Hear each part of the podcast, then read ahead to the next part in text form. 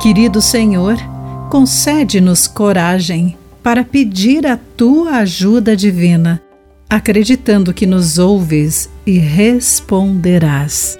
Olá, querido amigo do Pão Diário, muito bem-vindo à nossa mensagem do dia. Hoje lerei o texto de Patrícia Rainbow com o título Suplique a Deus.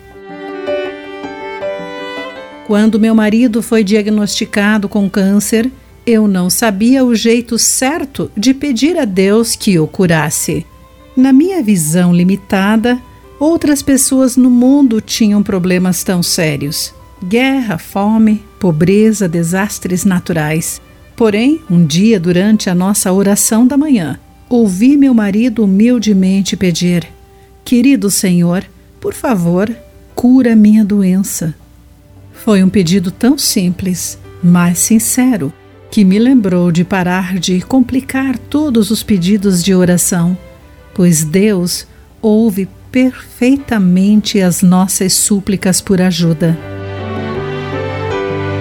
Como Davi simplesmente suplicou: Volta-te, Senhor, e livra-me. Salva-me por causa do teu amor. Davi declarou isso durante um tempo de confusão espiritual e desespero. A situação exata não foi explicada nesse salmo. Seus sinceros clamores, no entanto, demonstram profundo desejo de ajuda divina e restauração. Estou exausto de tanto gemer. Versículo 6.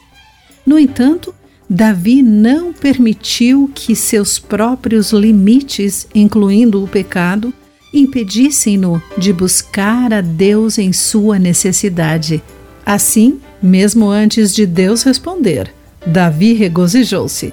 O Senhor ouviu meu pranto. O Senhor ouviu minha súplica. O Senhor responderá à minha oração.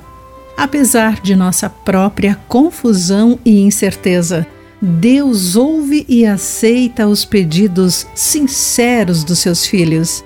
Ele está pronto para nos ouvir, especialmente quando mais precisamos dele.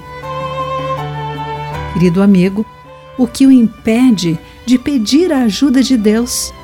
Pense nisso. Aqui foi Clarice Fogaça com a mensagem do dia.